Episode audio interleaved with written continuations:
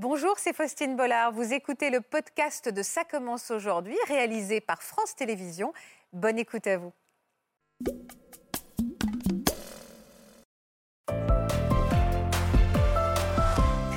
On va vous donner la parole maintenant, Aurélie, parce que vous aussi, comme Catherine, vous avez vécu une métamorphose après avoir passé près de 20 ans dans la peau d'une religieuse. Vous allez nous raconter votre première vie, mais on va d'abord découvrir celle que vous êtes aujourd'hui. Et quand on voit ces images, on a du mal à imaginer quelle était votre première vocation. Regardez. Aurélie est aujourd'hui une épouse et une maman épanouie. Avec son mari Grégoire et sa fille Lucie, elle mène une vie à 100 à l'heure. Voyage, activités sportives, cette maman croque la vie à pleines dents et toujours entourée de ses proches ne manque jamais une occasion de célébrer un bon moment en famille.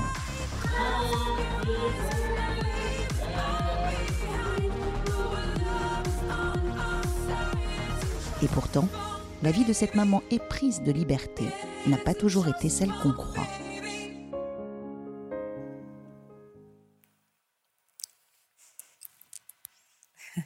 C'est quoi? émue. Bah oui. C'est quoi ces larmes, Aurélie? C'est des larmes de quoi? De joie. De joie et, de libération. Mm. Vous n'auriez pas imaginé en arriver là aujourd'hui? Non. En fait, c'était mon désir le plus profond depuis toujours. D'être maman, d'être en couple, d'être maman. Et, et j'ai cru à tort que Dieu me demandait de renoncer à ça. Bah alors, qu'est-ce qui s'est passé pour que vous, répondiez à cette vocation? Alors, ça a été multifactoriel. Euh, J'étais une, euh, je pense, une adolescente et une jeune fille qui aimait beaucoup la vie.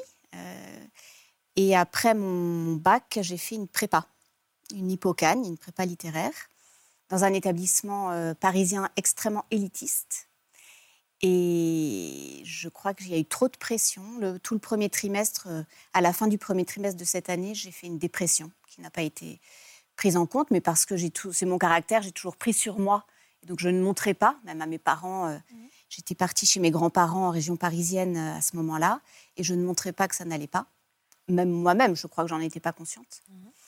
Et suite à ce moment très difficile où j'avais été fragilisée, j'ai rencontré à ce moment-là une, une fille de ma classe qui est devenue une amie euh, et, c'est elle qui m'a fait rencontrer les sœurs, la congrégation, qui, était, euh, qui semblait épanouie, euh, rayonnante, dynamique.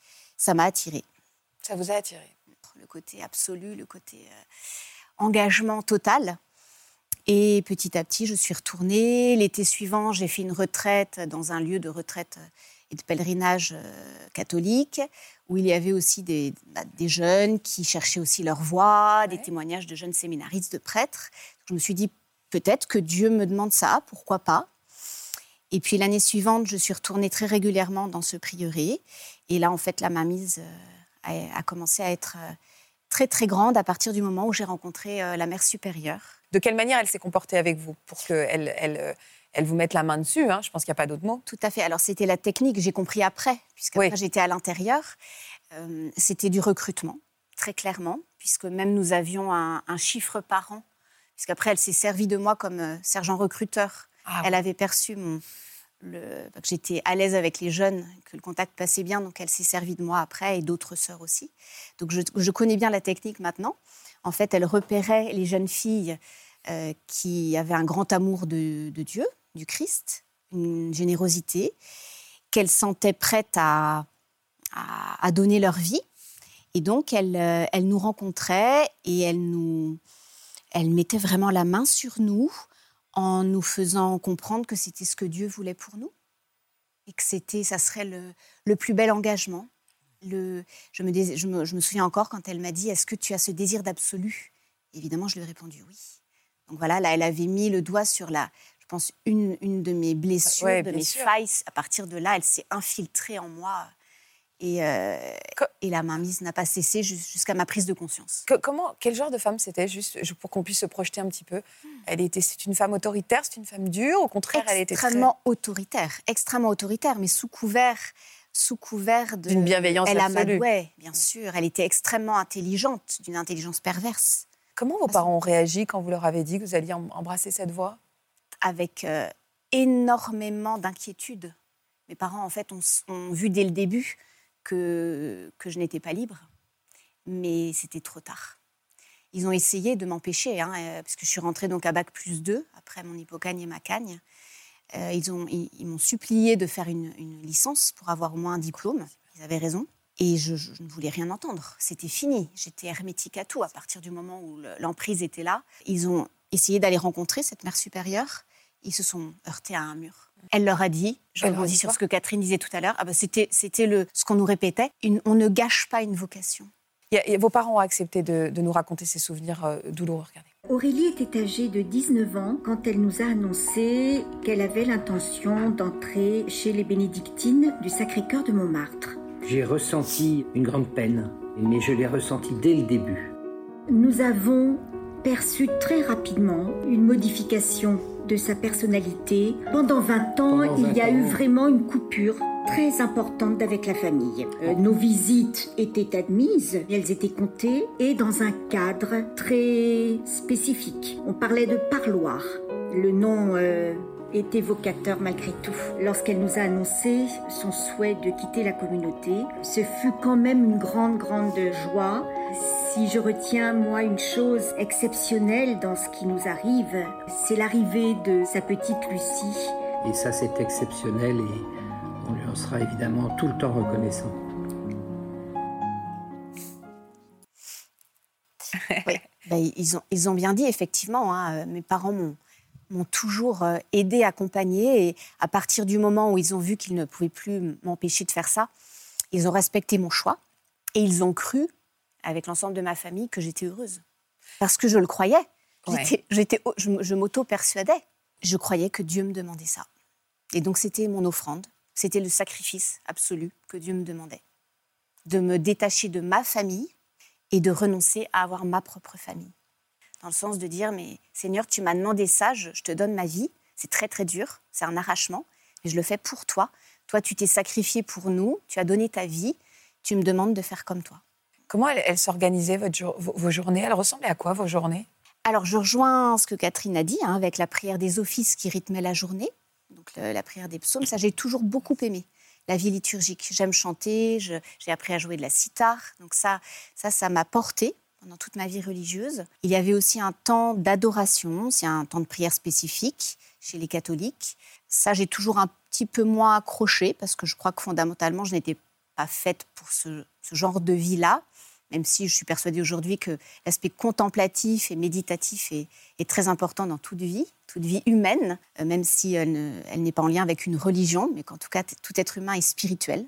Donc ça, je pense que, c'est important. Euh, donc ça, c'était les temps, les temps de prière. Il y avait bien sûr tous les temps de, rencontres euh, communautaires, donc les temps de repas en silence avec euh, lecture, où le soir, on écoutait les informations à la radio, sur Radio Vatican. Les temps de rencontres communautaires, où c'était le seul moment de la journée où nous avions le droit de nous parler, mais toujours en communauté. Hein, de toute façon, ça, ça faisait partie du système dans lequel nous étions. Pour maintenir sa mainmise sur la congrégation et sur toutes les sœurs, elle nous interdisait tout lien interpersonnel. on ne pouvait pas parler, vous ne pouviez pas parler avec... Ah, je n'avais pas le droit de parler avec mes sœurs, c'est-à-dire que pendant 20 ans de ma vie religieuse, je n'ai jamais parlé de moi personnellement. De Mais alors vous parliez de quoi? Vous n'aviez pas le droit de parler tout court? Si, si. Alors en rencontre, on avait le droit de parler. Et dans la vie quotidienne, seulement avec les sœurs avec lesquelles nous travaillons, c'était sur les questions de travail uniquement. Les relations interpersonnelles étaient à bannir. Toute amitié particulière était suspicieuse. Donc il fallait bannir je, voudrais que vous me disiez d'autres éléments qui, qui illustrent cette terreur qu'elle faisait régner, cette, cette femme. Mais d'abord, psychologiquement, quand on, on, est coupé de tout lien social, on parle de l'enfermement, mais là, on ne peut même pas euh, parler de soi, on a du mal à imaginer une vie où on est totalement tourné vers l'intérieur et on n'a aucun échange. On se demande même si on devient pas, on peut pas devenir fou quoi. De, c'est tout le principe. Déshumanisé totalement, on n'a pas le bah droit d'exister quoi. Vous savez, l'emprise, on appelle ça un meurtre psychologique. Euh, et je pense que c'est vraiment ça. C'est-à-dire qu'on on ne parle plus, on ne pense plus soi-même, et tout ne peut se faire que sous la volonté de ce gourou. Et évidemment, si vous allez parler dans des relations interpersonnelles avec quelqu'un, bah, il y a un risque de s'échapper. Il y a un risque brusquement qu'on se rende compte. Donc elle avait la main mise sur votre esprit. Qu'est-ce qu'elle faisait d'autre? Exactement. Je, rebondis. Euh, c'était une mort, une mort psychique je, suis morte psychiquement, complètement. Et, pour en sortir, je suis passée par deux étapes, euh, deux grandes étapes. Ça a été la prise de conscience justement de cette, coupure totale avec ma famille et l'extérieur, où euh, quand on était postulante novice, on nous formatait, hein, je parle de formatage, ce n'était pas une formation, c'était du formatage, en nous disant qu'il fallait que petit à petit, comme nous devenions les épouses du Christ, que euh, nos familles ne nous reconnaissent plus. Nous avions une voix standardisée, nous parlions toutes de la même manière.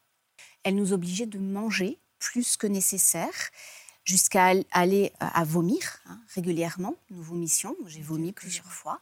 Nous étions pesées très régulièrement, et oh si nous ne prenions pas le poids qu'elles souhaitaient, nous étions reprises très fermement. contrôle, bah, le contrôle du corps, il y a le contrôle de l'esprit. Euh, on éloigne de la famille, c'est plus de relation avec l'extérieur et le contrôle du corps. Ça pourrait être par l'absorption de drogue ou, de, ou au contraire d'affamer, mais là, c'était euh, de vous nourrir à outrance. Alors, il y avait les deux. Il y avait les deux parce que nous avons aussi été victimes de prise de médicaments euh, ben euh psychotropes. Qu'elle vous faisait prendre malgré vous? Ah, mais nous, nous étions sous le vœu d'obéissance, donc on nous donnait des cachets, on ne savait pas ce qu'on prenait. Oh qu'elle a mis des sœurs sous antidépresseurs sans qu'elle le sache, soi-disant pour nous faire pour être détendue, pour être au service et puis pour manger, pour prendre des forces. Donc il fallait, il fallait qu'on lui ressemble. Elle-même était très forte. Donc en fait, il fallait qu'on lui ressemble, qu'on soit toutes données. Et, donc, euh, bien sûr, nous n'avions de toute façon pas le droit d'aller chez le médecin toute seule. La sœur infirmière était là et c'est elle qui parlait à notre place. Et alors, ça a été quoi votre déclic à vous, Aurélie? Le déclic, ça a été le 3 décembre 2013. Une de mes sœurs aînées en qui j'avais toute confiance qui a dit qu'elle allait quitter la congrégation. Et c'est cette sœur, quand elle a dit qu'elle allait partir, qui a eu un espèce de réveil? Eh bien, exactement, cette sœur, je me suis donné l'autorisation, je l'ai prise parce que je n'avais toujours pas le droit d'aller lui parler, mais j'ai pris sur moi. Je suis allée lui parler et c'est elle qui, tout en disant qu'elle continuait à être reconnaissante envers cette mère supérieure pour tout le bien qu'elle nous avait fait, m'a fait prendre conscience que elle, tout était auto-centré autour d'elle. C'était un système complètement... Euh, concentrationnaire autour de ce chef euh, au milieu qui, nous tenait toutes. J'aime bien prendre cette, enfin, une comparaison. C'était vraiment l'araignée mère qui avait tissé sa toile autour de nous. Est-ce que c'est cruel quand on se rend compte qu'on a été manipulé et qu'on a peut-être perdu aussi 20 ans de sa vie? Est-ce qu'il y a un contre-coup, pardon de ce mot un peu basique, mais est-ce qu'on tombe, euh, est qu'on tombe très bas au moment où on ouvre les yeux? Alors, je suis tombée très bas dans la dépression, mais qui finalement m'a sauvée. Euh, parce que, alors, c'est là où je, lui en suis, je, lui en suis infiniment reconnaissante. Il se trouve que le même abbé qui a aidé Catherine m'a aidé. Ah, et nous ne le savions pas, nous ne le connaissions pas. Il est Deux mois plus tard. Il s'appelle comment? Il s'appelle Père Antoine dans mon livre. D'accord, Père Antoine dans son livre. Mais vraiment. Je le protège aussi. Oui, vous avez raison. Non, non, mais alors j'ai une pensée, en tout cas, avec beaucoup de tendresse pour cet Merci Merci à lui. S'il voit l'émission. Et donc là, mon corps a dit stop. J'ai vécu plusieurs étapes très, très difficiles de, d'angoisse au point de, vouloir, à un moment, je me revois dans cette autre abbaye où j'ai été euh, accueillie, très bien accueillie, où j'ai découvert qu'on pouvait vivre une vie monastique de manière libre. Et où une des sœurs, ça a été un autre déclic, m'a dit Mais qu'est-ce qui vous a fait choisir la vie contemplative? Et là, je l'ai regardée et je me suis dit intérieurement Mais en fait, je n'ai jamais choisi la vie contemplative. Mais jamais. C'est-à-dire qu'en fait, on m'a fait croire que c'était la volonté de Dieu sur moi. Mais ce n'est pas du tout mon choix. Mon choix. C'est pas ce qui me rend heureuse. Alors, on va faire un petit bond euh, dans le temps. Euh, euh, vous avez fini donc par quitter cette, congrégation. il vous a fallu combien de temps finalement pour vous retrouver, vous, pour devenir qui vous êtes vraiment? Je dirais de manière instantanée, mais ah après, après un très long processus. C'est-à-dire que ma prise de conscience a commencé le 3 décembre 2013 où je me suis à nouveau autorisée à penser par moi-même. Je crois que j'ai arrêté de penser par moi-même le 15 août 1995 et j'ai recommencé à penser par moi-même. Je me revois encore, hein, m'autoriser à nouveau à avoir mes propres pensées. À faire un choix, justement, c'est ce que dit, à choisir entre pizza et pâtes. Ça commence aussi par là. Alors, à faire un choix, mais même à, m'autoriser, par exemple, à émettre une critique sur la vie dans laquelle j'étais.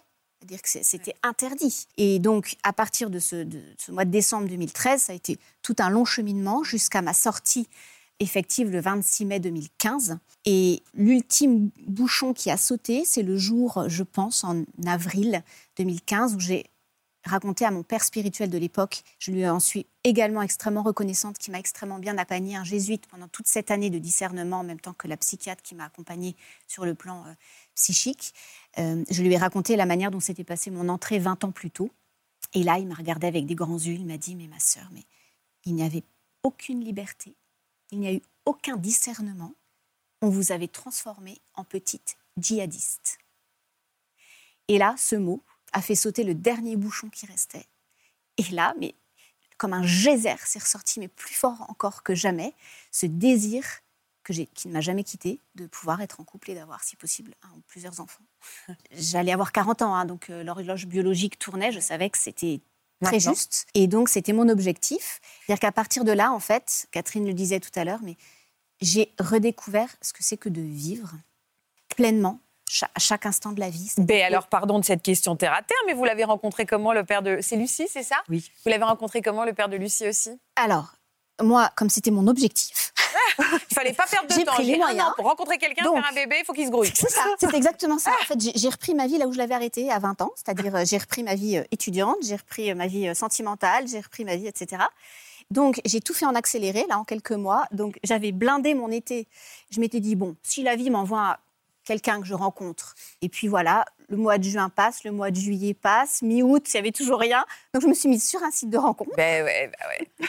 voilà. Et euh, Bonjour, femme cherche papa, je vous embrasse. papa formidable et homme aimant. C'est drôle. Si, il n'a pas souhaité être là aujourd'hui, euh, mais s'il était là, il a beaucoup d'humour, il vous raconterait que c'était très drôle parce que sur, le, sur mon profil, donc j'étais sur un site, euh, un site qui est très connu. Et, donc, euh, sur mon profil, il n'y avait pas grand-chose. Et parfois, on met quand même la profession, les revenus, etc. Bon, moi, il n'y avait pas grand-chose. Donc, il se demandait un petit peu à qui il allait avoir affaire. Et donc, voilà, nous nous sommes rencontrés le, la première fois le 16 octobre 2015. Et je suis tombée enceinte en avril. J'imagine l'émotion de vos parents quand je vois cette photo. J'imagine l'émotion de vos parents de se dire voilà, il y a eu cette parenthèse, puis ma fille, notre fille s'est retrouvée. Quoi. Oui, oui, bah, une parenthèse douloureuse quand même. Là aussi, moi, je salue votre force de. Enfin, j'aime pas le mot force, mais la pulsion de vie aussi pour vous sortir de ce mouvement sectaire, de tout ce que vous avez vécu. Et effectivement, là, Faustine, c'est sûr qu'un accompagnement psy est nécessaire. Ça, c'est évident. Voilà, j'espère que ce podcast de Ça commence aujourd'hui vous a plu. Si c'est le cas, n'hésitez pas à vous abonner. Vous pouvez également retrouver l'intégralité de nos émissions sur France.tv.